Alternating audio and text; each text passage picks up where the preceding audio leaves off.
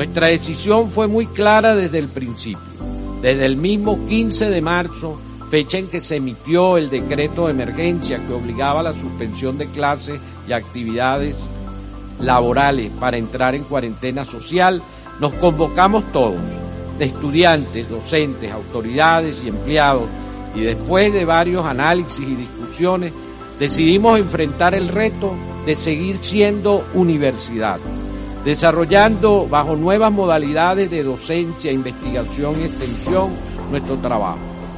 Una vez más asumimos el reto de que nuestro mejor aporte es seguir siendo lo que somos, un centro de enseñanza y aprendizaje, de investigación, de discusión pública, de publicaciones.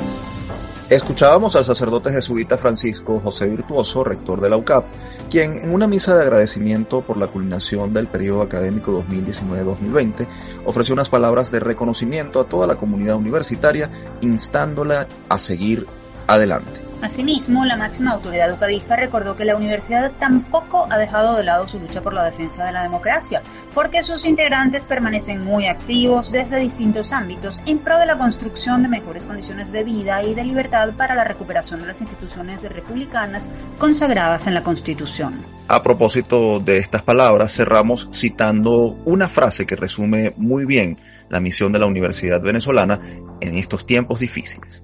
La UCAP ha seguido siendo luz en medio de la oscuridad.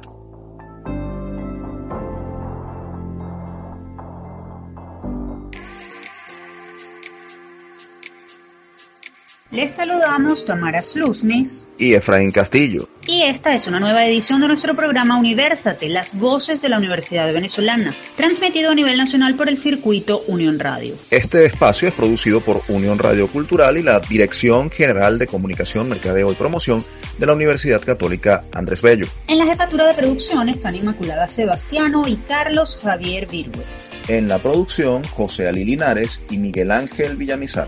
Y en la dirección técnica están Fernando Camacho y Giancarlos Caraballo.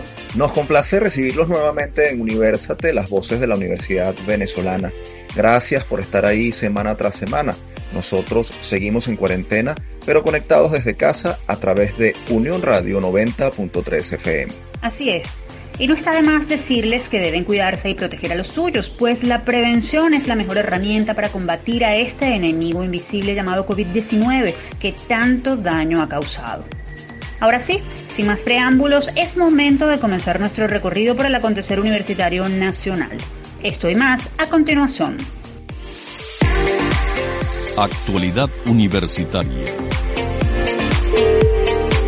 El Observatorio de Derechos Humanos de la Universidad de los Andes, ULA, aseguró que la reciente asignación del 100% de los cupos universitarios por parte de la Oficina de Planificación del Sector Universitario, OPSU, es un acto de discriminación hacia quienes aspiran ingresar a las casas de estudio superior a través de las pruebas internas. La organización señaló que, además, el mecanismo viola lo establecido en la Constitución y en la Ley de Universidades. Asimismo, indicó que la OPSU asignó muchos de los cupos en carreras y universidades que no fueron elegidas como opciones por los bachilleres que se inscribieron en el Sistema Nacional de Ingreso, SNI. El ente bulandino insistió en que esta decisión viola la autonomía universitaria, la libertad académica y la educación de calidad. En las próximas ediciones de Universate estaremos conversando ampliamente sobre este tema que sin duda alguna afecta a cientos de jóvenes venezolanos. Según lo revela una investigación realizada por diferentes universidades privadas del país, 75% de los estudiantes universitarios prefieren mantenerse en el modo virtual de clases durante la contingencia de la COVID-19. Dicha información fue presentada durante la Jornada Nacional de Consultas sobre la Educación Multimodal convocada por el Ministerio de Educación Universitaria. Luis Eduardo Martínez, rector de la Universidad Tecnológica del Centro Unitec, en representación de las universidades privadas, destacó que cerca de 15% del alumnado apoya el modo híbrido y menos de 10% es partidario de volver de inmediato a la presencialidad. Según Martínez, la propuesta de mantener el modo virtual frente a la pandemia de la COVID-19 es respaldada por 90% de los profesores y empleados de las casas de estudio superior.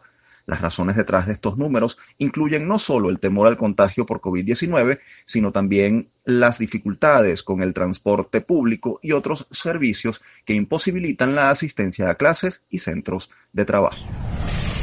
A propósito de este tema y luego de una declaración ofrecida por el ministro de Educación Universitaria César Trompis, en la que anunció la realización de una consulta nacional en las universidades para evaluar el reinicio de las clases de manera presencial, la ONG Aula Abierta se pronunció a través de un comunicado que citamos a continuación.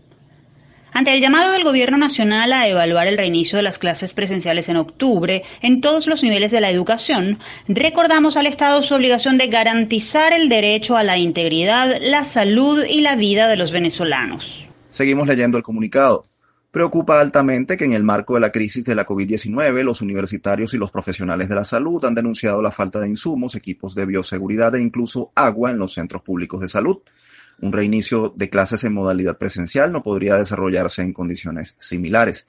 Recordamos que hasta el 31 de julio, en el marco de la cuarentena, se han suscitado al menos 139 incidentes de inseguridad que han afectado gravemente las capacidades de las universidades para desarrollar actividades de docencia, investigación y extensión. Y continuamos con el texto.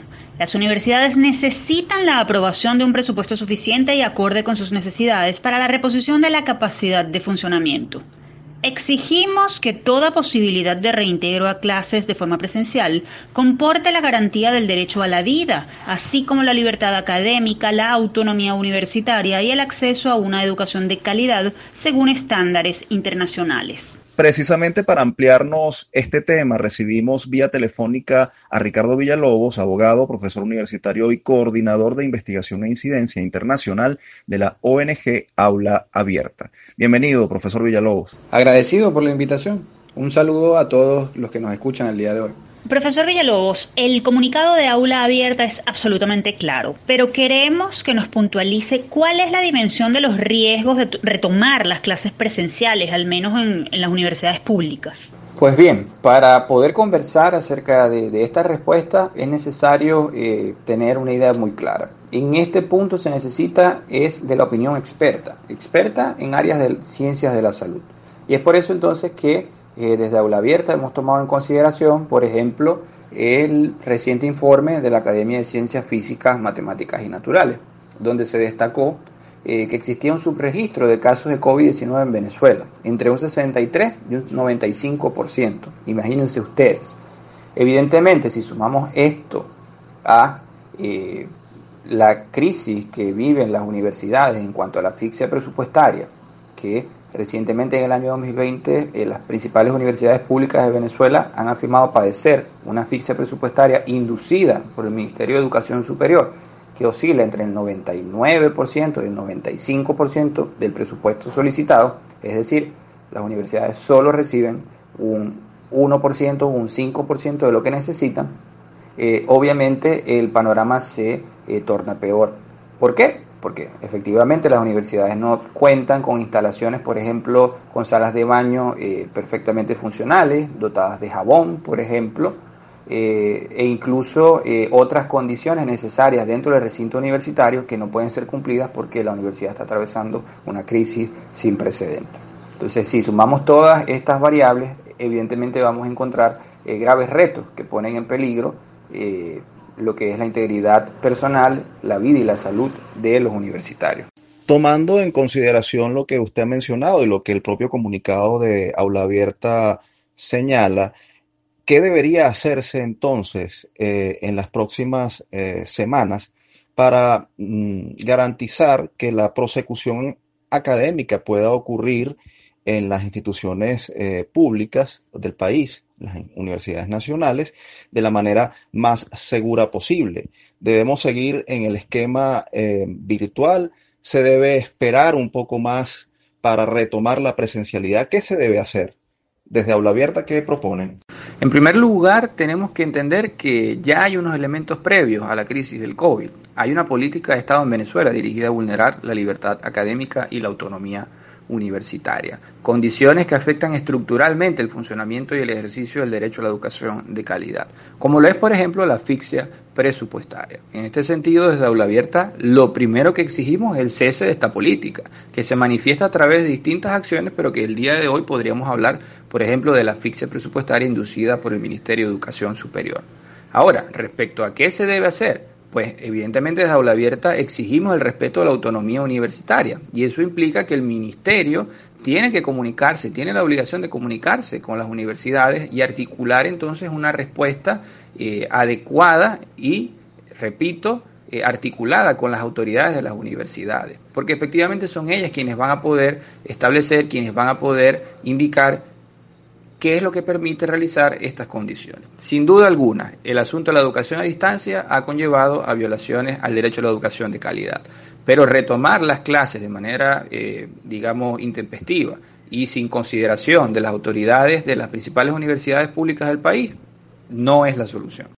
Como coordinador de investigación a incidencia internacional de aula abierta, ¿qué conocimiento tiene sobre acciones que hayan tomado otras instituciones en Latinoamérica para enfrentar todo lo que significa, todo lo que supone esta pandemia de COVID-19 y el tema de la educación universitaria? En países como Colombia, como Perú o Ecuador, eh, se ha implementado la modalidad de la educación a distancia porque esta educación sigue básicamente eh, recomendaciones clave de la Organización Mundial de la Salud en cuanto, por ejemplo, al distanciamiento social. Pero quiero ratificar a la audiencia que el problema no es la no es la modalidad de educación a distancia. El problema son las condiciones estructurales que envuelven a los usuarios de este sistema de educación superior. En Venezuela, retomando el tema de Venezuela, eh, encontramos en un informe que realizamos en aula abierta que eh, del 100% de la población encuestada, el 59.6% afirmó tener servicio de Internet, mientras que el restante 39.5% afirmó que no tenía. Y allí hay un porcentaje muy grave de personas que no tienen Internet. Pero eh, la mayoría manifestó que eh, existen graves deficiencias en la prestación de ese servicio Internet. Y hay una, un dato bastante clave en cuanto a cómo afecta esto el proceso de educación de calidad. Imagínate que del 100% de los encuestados, el 71.9% consideró que eh, las deficiencias en el servicio de Internet y estas dificultades afectan de manera negativa el proceso de educación de calidad. Entonces, pues queda muy claro, el problema no es la educación a distancia, que lo han implementado varios países latinoamericanos, son las condiciones estructurales de servicios públicos y de acceso a Internet en Venezuela. Profesor Villalobos, muchas gracias por atender nuestra invitación y por este llamado de alerta que se está haciendo desde la institución que usted representa, Aula Abierta. Muchas gracias a ustedes por, por concertar este espacio para visibilizar la situación de la universidad. Sin universidades, señores, no hay democracia. Gracias, profesor Villalobos. Ustedes escuchaban a Ricardo Villalobos, abogado, profesor universitario y coordinador de investigación e incidencia internacional de la ONG Aula Abierta. Momento de hacer nuestra primera pausa. Al regreso tendremos mucha más información. Esto es Universate, las voces de la Universidad Venezolana.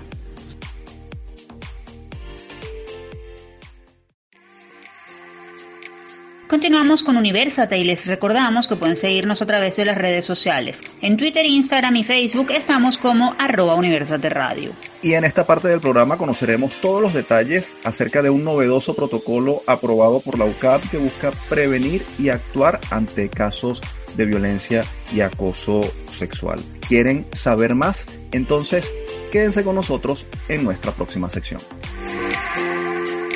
Desde el campus. El Consejo Universitario de la Universidad Católica Andrés Bello, UCAB, integró al reglamento universitario el protocolo para la prevención y atención en casos de acoso y violencia sexual. Esto bajo una política de tolerancia cero a actos que atenten contra la integridad física, psíquica, moral, espiritual y sexual de los miembros de la comunidad ucabista. Con este protocolo, que es único entre las universidades venezolanas, la UCAP se ha planteado ratificar su compromiso de promover una cultura de prevención contra el acoso y de investigar y sancionar cualquier conducta que se considere hostigamiento o violencia sexual cometida por eh, miembros de la comunidad universitaria o en contra de alguno de ellos, se perpetren estos actos dentro del campus o fuera de él siempre que se cometan en actividades que involucren directamente a la universidad. Además, según el documento, la institución se compromete a acompañar y asesorar a víctimas de acoso o de violencia sexual que pertenezcan a la comunidad universitaria. También de propiciar actividades formativas e informativas de sensibilización en el tema. Todos los procesos tendrán un acompañamiento psicosocial y serán abordados con enfoque de género. Para darnos más detalles sobre esta innovadora norma, nos acompaña vía telefónica la profesora Magali Vázquez, abogada, doctora en Derecho, secretaria de la UCAP y coordinadora de la comisión que elaboró este protocolo para la prevención y atención en casos de acoso y violencia sexual. Bienvenida nuevamente a Universate, doctora Vázquez. Muy agradecida con la invitación de Universate, pues para conversar sobre este importante e innovador tema eh, que se recoge en el protocolo aprobado por nuestra universidad. Profesora, ¿qué les llevó a formular este instrumento que sin duda sienta un precedente muy importante en las universidades venezolanas? Bueno, la iniciativa eh, surge a partir de una solicitud que formuló el Consejo de Extensión de la sede Guayana a partir de eh, una denuncia que se hizo pública a través de las redes sociales el, 10 de, abril del año en curso.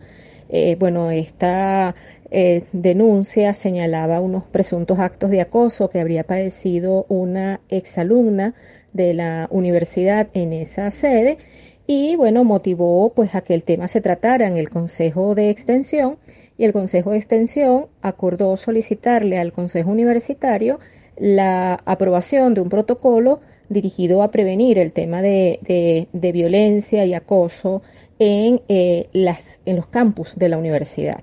Eh, sobre esa base, pues el, Consejo Universitario eh, se pronunció eh, conformando una comisión, designando una comisión que fue la encargada de elaborar este instrumento. Profesora Vázquez, ¿cuáles son los principios que rigen este protocolo? ¿Quiénes son objetos de atención de este instrumento? ¿Solo estudiantes y profesores o va más allá? ¿Y qué tipo de acciones están definidas como formas de acoso sexual o, discriminación por, por orientación Es un protocolo que está dirigido a toda la comunidad universitaria y por lo tanto aplica por igual a estudiantes, profesores y personal administrativo de la institución.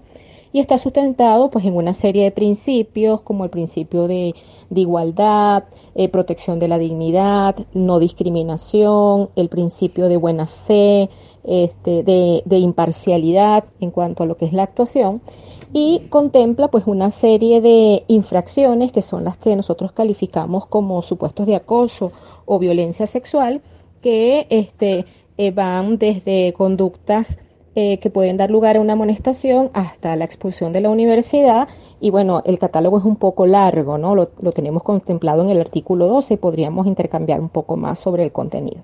Profesora, en toda situación de acoso hay o suele haber una relación de poder. Y esto es precisamente lo que hace que muchas de las víctimas no denuncien.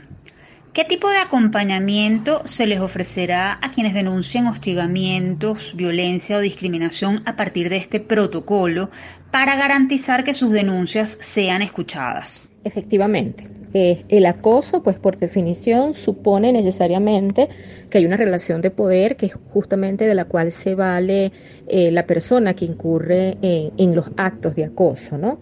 En nuestro protocolo está contemplada pues una ruta de atención que va desde el momento que se activa, el momento en que la persona presunta víctima de alguno de estos hechos acude en principio, pues a la comisión disciplinaria de la universidad, esto está planteado para las dos sedes de la institución, y eh, eh, pide pues ser plantea la situación de la cual ha sido presunta víctima y este se le van a dar en ese momento lo que llamamos los primeros auxilios jurídicos y también psicológicos en el caso de que esta persona pida eh, que esté presente un, psicólogo.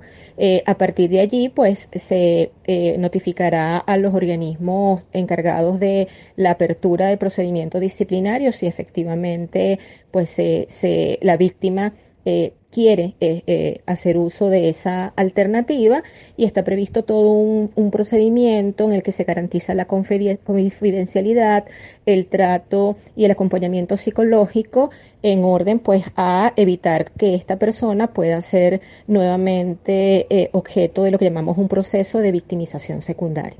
Profesora, usted mencionaba anteriormente que entre las sanciones se encuentra la amonestación o la expulsión de la universidad de quien hubiera eh, cometido esta, eh, esta conducta de acoso o violencia ah, sexual. Ahora bien, ¿cómo se garantizará el debido proceso, es decir, el principio de presunción de inocencia, para evitar que el protocolo sea utilizado con otros fines? En el protocolo está previsto que eh, si una persona pues denuncia falsamente a otra, de alguno de estos hechos, pues podría eh, obviamente ser sujeto de, de, una sanción, no solamente en el ámbito académico, porque esto puede dar eh, cabida pues a que también la persona falsamente denunciada pues pueda ejercer sus acciones eh, ante las instancias correspondientes. las sanciones que nosotros hemos contemplado van, como decía, desde la sanción más leve, que sería la amonestación, hasta la más grave, que puede ser la expulsión o la destitución, si estamos hablando, por ejemplo, de un profesor o de un miembro del personal administrativo, ¿no? Es decir, que está planteado lo que llamamos nosotros tres niveles de gravedad. Profesora, hay un trabajo de educación muy importante en relación con este tema que hay que poner en marcha entre los miembros de la comunidad universitaria para que esto no se quede solo en papel. ¿Qué está planteado en ese sentido para que la comunidad universitaria, la comunidad bucavista, se entere de que existe esta normativa, esté alineada con ella y en efecto el protocolo se pueda cumplir? Bueno, fíjate, nosotros tenemos previsto que a partir de la entrada en vigencia del protocolo, ahora el, 15 de septiembre, eh, y a partir, lógicamente, del inicio, del reinicio de las actividades administrativas en la universidad el 28 del mismo mes, pues se lleve a cabo todo un proceso de difusión del contenido del protocolo eh, a, todos los miembros de la comunidad. Ya en el protocolo se establecía que eh, en la sesión inmediata siguiente a su aprobación por parte del Consejo Universitario, en cada órgano de cogobierno, entiéndase Consejo de Escuela, Consejo de Facultad, eh, Consejo de Extensión en el caso de Guayana, pensando en las instancias académicas, o en los comités, directorios, etcétera, en el caso de las unidades administrativas, se debía informar sobre la aprobación del protocolo y sobre el contenido. Doctora Vázquez, hace unos minutos usted nos hablaba de la importancia de establecer mecanismos para evitar que la víctima denunciante se convirtiera, fuese eh, revictimizada o sufriera una victimización secundaria. ¿Qué mecanismos de protección del denunciante están establecidos dentro del protocolo para garantizar que las denuncias sean atendidas adecuadamente y que no ocurra eso que usted menciona, esa revictimización? Bueno, el, el, protocolo contempla una serie de medidas provisionales de protección a la presunta víctima. Lógicamente, las medidas van a depender de quién es la presunta víctima, o sea, si se trata de un estudiante, si se trata de un profesor, si se trata de algún miembro de la, del personal de la universidad. Esas medidas van desde reasignar pues, a la presunta víctima si es un, un empleado en un espacio laboral distinto, siempre en el mismo cargo o función. En el caso que se trate de estudiantes, se le podría ubicar en otra sección o fijarle un horario distinto. Este, se puede igualmente otorgar licencia si fuese un empleado, pues con goce de sueldo mientras se completa el proceso. Como decía antes, proveer a la persona de, de acompañamiento psicológico, este, prohibir el acercamiento del presunto infractor al lugar de estudio o al lugar de trabajo de la presunta víctima. Eh, es decir, hay un elenco importante de medidas que se podrían adoptar en el marco del procedimiento eh, mientras se está sustanciando, precisamente en orden a, pues, a proteger a la persona que, que está señalando ser víctima de este hecho y evitar que sea nuevamente victimizada. Profesora, la UCAP es pionera en proponer este tipo de normativas dentro del ámbito universitario. ¿Cree usted que este tema debe discutirse en otras instituciones públicas y privadas del país? ¿Por qué es importante que las instituciones de educación superior en Venezuela cuenten con un protocolo de este tipo. Sí, yo, yo creo que este debería ser un tema que obviamente aborde pues el resto de las universidades venezolanas. Fíjate que uno de los instrumentos que nosotros consideramos en la revisión que hicimos fue el informe eh, que se elaboró eh, en el año pasado, en, en mayo del año pasado, por este, el grupo Otras Latitudes, que, que eh, hizo una investigación, digamos que de 100 universidades en América Latina, este, y, y en la que se detectó pues que, que menos de la mitad tenían un protocolo que regulara una materia como esta. Este, si efectivamente el acoso eh, se favorece precisamente de relaciones de poder, creemos que en el medio universitario, en el medio educativo en general, en el que se suele concebir eh, de manera, eh, yo diría, muy mal comprendida en algunos casos, una relación de supuesta superioridad del docente en relación con el alumno, es clave el que haya una regulación en cuanto a, materia como esta. Doctora Vázquez, se nos agotó el tiempo, hay mucho más que conversar eh, sobre este protocolo y por supuesto nosotros estaremos en Universate muy atentos a la implementación de esta normativa importantísima no solo para la comunidad ucavista, sino para toda la comunidad universitaria del país. Muchas gracias por atendernos. Muchas gracias a ustedes y por la preocupación por ese tema de tanta actualidad e importancia. Bueno, hasta luego. Ustedes escuchaban a la profesora Magali Vázquez González. Ella es abogada, doctora en Derecho y secretaria de la Universidad Católica Andrés Bello. Si desean conocer más sobre el protocolo para la prevención y atención en casos de acoso y violencia sexual aprobado por la UCAB, pueden revisarlo en su página web www.ucab.edu.be. Momento de hacer una nueva pausa, no sin antes recordarles que pueden escuchar todos nuestros episodios a través de nuestro perfil en iVoox. Allí estamos como Producción Universate. Ya venimos, somos Universate, las voces de la Universidad Venezolana.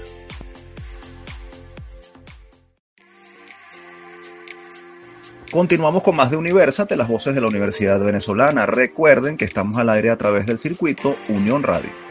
En esta parte del programa vamos a conversar sobre un tema que ha llamado la atención de los venezolanos. Se trata del derrame petrolero ocurrido en las costas de Carabobo y su impacto en nuestra biodiversidad. Esto y más a continuación. Hablan los egresados. A principios del mes de agosto, la presidenta de la Sociedad Venezolana de Ecología, Vilisa Morón, se unió a las voces científicas que alertaron sobre el derrame de unos 20.000 barriles de petróleo provenientes de la refinería El Palito, el cual se ha expandido hacia las costas de los estados Carabobo y Falcón, según revelaron imágenes satelitales provistas por el profesor Eduardo Klein, investigador de la Universidad Simón Bolívar USB. La situación ha afectado a los callos del Parque Nacional Morrocoy, uno de los destinos turísticos más atractivos del país pero también zonas costeras aledañas donde hay variedad de peces, corales y manglares. Morón destacó que voluntarios, pescadores, autoridades locales y organizaciones ambientales han trabajado en la limpieza mecánica del hidrocarburo, con lo que se ha logrado despejar aproximadamente 10 kilómetros de playa, pero advirtió la necesidad de evaluar a profundidad los daños ocasionados por este derrame. Las autoridades no han explicado detalles del origen de este incidente. El viceministro de Ecosocialismo y presidente del Instituto Nacional de Parques, Imparques, Josué Lorca, solo mencionó que se están ejecutando trabajos de saneamiento en al menos 15.2 kilómetros de costa, que incluyen siete callos e islotes del concurrido Parque Nacional Morrocoy. Ahora bien, ¿cuál es el alcance del derrame? ¿Cuáles son los daños reales? ¿Y qué hacer para revertir el impacto ecológico o al menos evitar que se siga extendiendo? Para responder esta y otras interrogantes nos acompaña vía telefónica Vilisa Morón, bióloga especialista en ecología del paisaje y conservación y presidenta de la Sociedad Venezolana de Ecología. Bienvenida a Universate, un gusto recibirte. Hola Efraín y Tamara, agradecida a ustedes por el espacio. Vilisa, a más de un mes de registrado el derrame petrolero en las costas de Falcón y Carabobo, ¿Cuál es la situación hoy, en este momento? ¿Puedes hacernos un balance de, lo que está pasando? La Sociedad Venezolana de Ecología se ha mantenido en sesión permanente desde que se supo que iba el hidrocarburo dirigido al Parque Nacional Morrocoy. Eh, hace dos semanas nos reunimos con el ministro de Ecosocialismo y se propuso realizar un diagnóstico rápido en el Parque Nacional iban a asistir tres investigadores, dos de la Universidad Simón Bolívar y uno de la Universidad de Carabobo, para poder ir a los sitios prioritarios de acuerdo a la información que se tiene de los proyectos que han venido realizándose a lo largo de los años en el Parque Nacional Morrocoy. Sin embargo, no hemos obtenido respuesta sobre la propuesta realizada, ni los salvoconductos, ni permisos para poder entrar al parque a realizar este trabajo. Eh, nos preocupa sobremanera la ausencia de la respuesta, sobre todo cuando eh, se observa que otra vez está saliendo hidrocarburo de la refinería El Palito, de acuerdo a las imágenes satelitales del 24 de agosto. Pues la mancha, la gran mancha que había, desapareció el 12 y el 24 otra vez se comienzan a observar. Vilisa, se habla de más de 20.000 barriles de petróleo. El profesor Eduardo Klein de la USB eh, lo comparó con mm, el tamaño del lago de Valencia. ¿Cuál es el impacto inmediato que esto tendría en los ecosistemas de esa zona, que es pesquera, y donde además está el Parque Nacional Morrocoy? Es decir, es un área protegida por la fragilidad y característica de los ecosistemas. ¿Qué fauna y flora está en riesgo ante la presencia desmedida del hidrocarburo? Es importante acotar que estos 20.000 barriles de hidrocarburos que fueron estimados no llegaron al Parque Nacional Morrocoy. No se sabe exactamente cuánto llegó. Esta estimación es a partir de la gran mancha que estuvo por semanas a un costado de la refinería El Palito. Por eso hemos insistido en la importancia de realizar un diagnóstico de afectación y determinar la cantidad de hidrocarburos que entró al Parque Nacional y el tipo de hidrocarburo. A nivel mundial, los derrames son una problemática ambiental por su alta toxicidad, los efectos mutagénicos y cancerígenos que ocasionan en los organismos expuestos a estos hidrocarburos. En el Parque Nacional Morrocoy resaltan eh, los bosques e islotes de manglar, extensiones de fanerógamas, fondos arenosos calcáreos y arrecifes coralinos costeros. Todos estos son ecosistemas de gran importancia, de gran relevancia para la población que reside eh, en las adyacencias del Parque Nacional, como para todos los temporadistas, así como eh, el sector turístico y pesquero que depende de la salud ambiental del parque. Queda claro que no se sabe qué cantidad de hidrocarburo llegó al Parque Nacional Morrocoy y a las costas aledañas. Sin embargo, es posible hablar de consecuencias a mediano y largo plazo eh, si no se hace algo al respecto. Es decir, ¿qué puede ocurrir de acá a 20 años si este derrame no es atendido como se debe? Eh, nuevamente es difícil a, ah, hablar, impedir sin datos sin conocer el volumen, el tipo y en cuáles de los ecosistemas eh, llegó el hidrocarburo, pues dependiendo de la salud va a venir el efecto. En el caso de la fauna que fue impregnada, esta será aniquilada inmediatamente por sofocación e intoxicación. Si hablamos de los manglares, eh, la extensión de la mortandad de estos bosques dependerá del área del manglar afectada por el hidrocarburo y es desconocida hasta la fecha. La recuperación del hábitat depende del suministro de larvas y esporas de zonas aledañas en el parque. Por lo tanto, a mayor afectación espacial, mayor demorará la biota asociada en recuperarse. En ecosistemas de manglar se habla que eh, los periodos de recuperación pueden ir de 3, 5 hasta 25 años dependiendo de eh, la cantidad de hidrocarburo y el área afectada por este. En el caso de los arrecifes de coral, el hidrocarburo coincidió con la época reproductiva de varias de estas especies, por lo que está comprometida la generación de relevo. A la luz de, de los protocolos científicos e internacionales. ¿Qué balance haces de la actuación del gobierno nacional ante esta situación? ¿Se están tomando las medidas adecuadas para contener y revertir este derrame? ¿Qué recomendaciones haces eh, como especialista?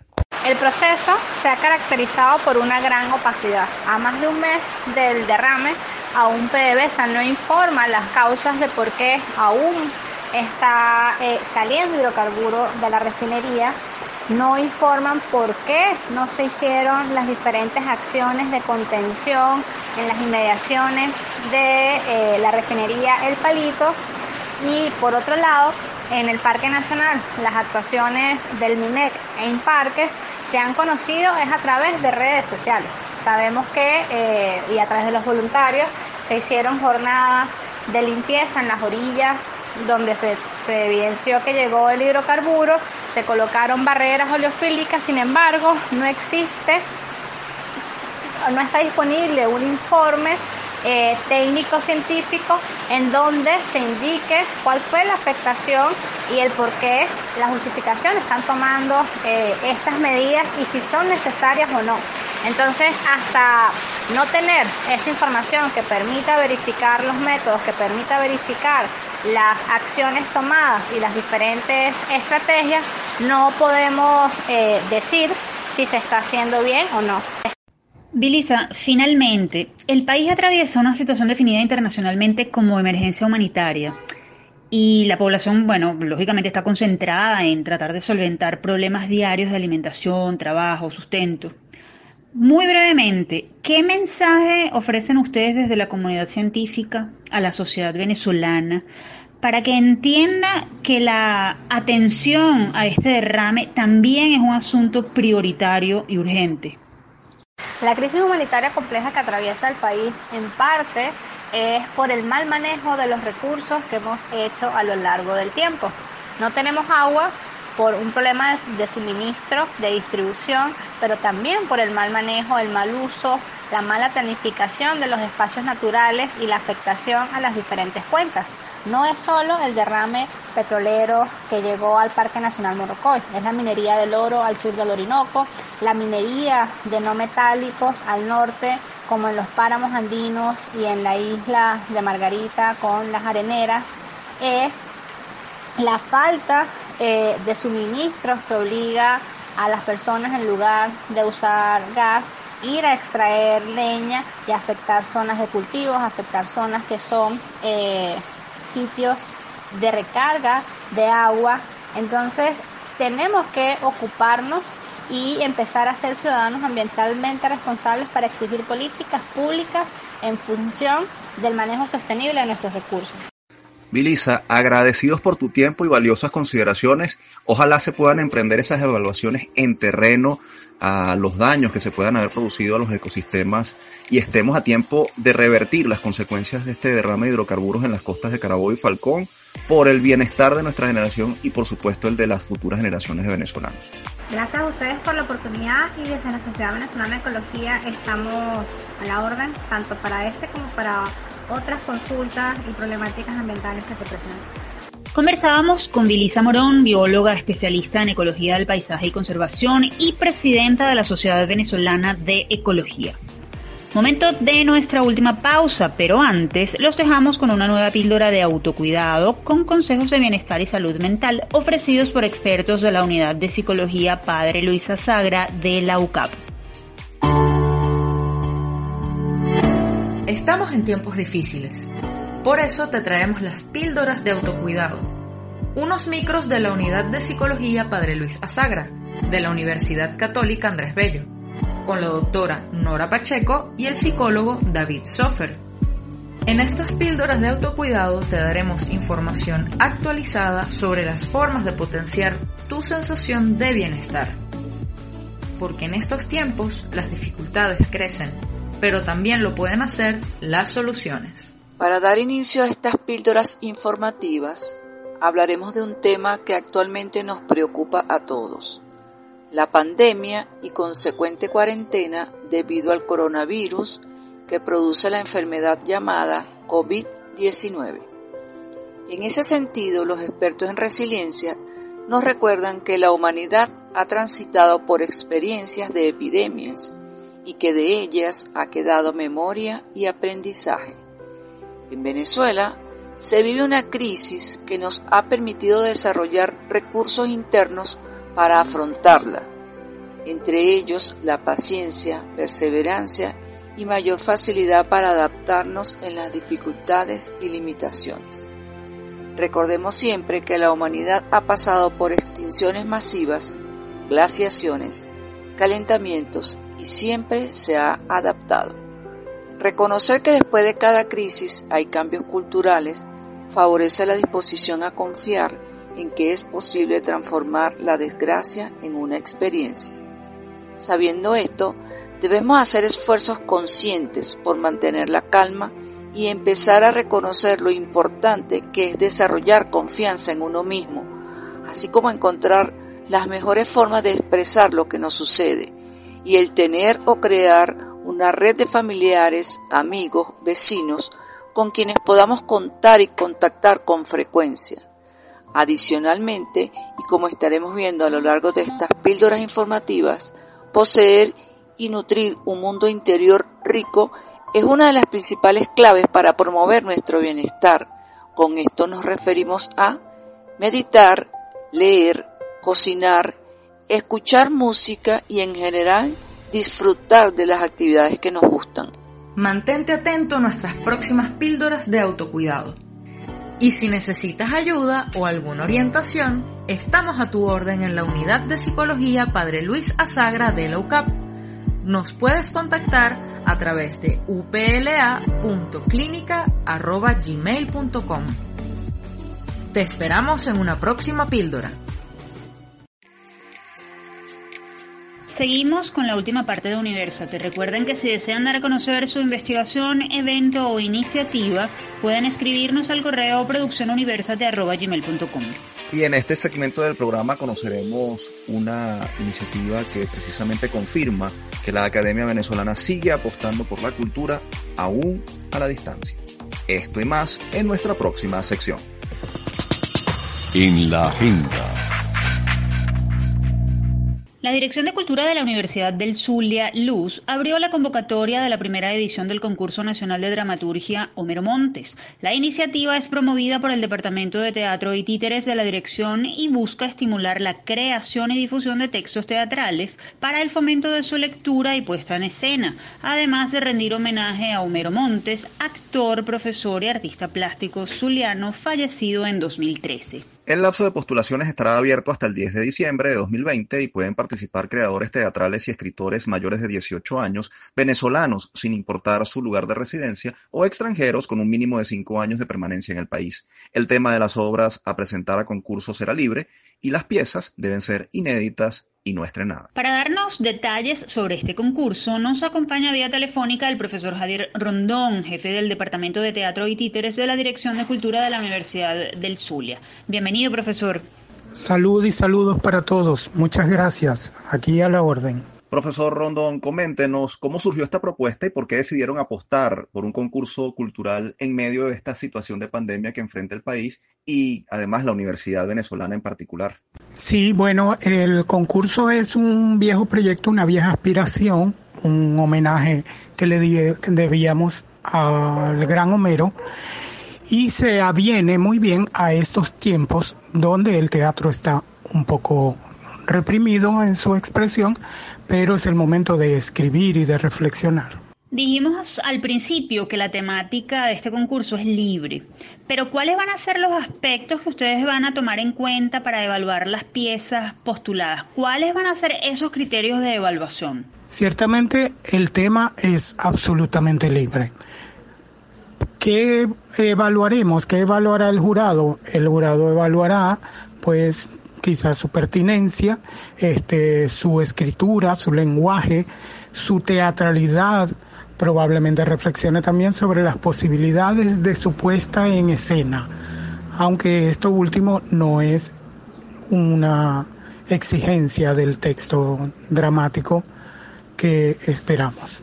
Profesor Rondón, ya está definido el panel de jurados de este concurso de dramaturgia y más allá de eso, cuántos premios serán otorgados y qué recibirán los escritores que resulten él o los escritores que resulten galardonados. Sí, el jurado ya eh, está seleccionado, pero no, como es normal, no lo revelaremos hasta el último momento.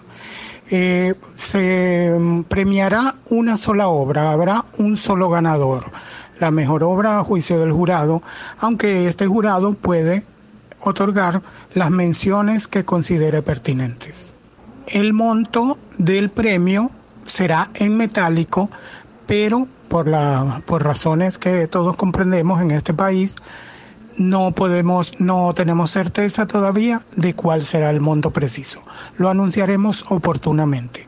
Así se ha estado haciendo también en otras convocatorias similares.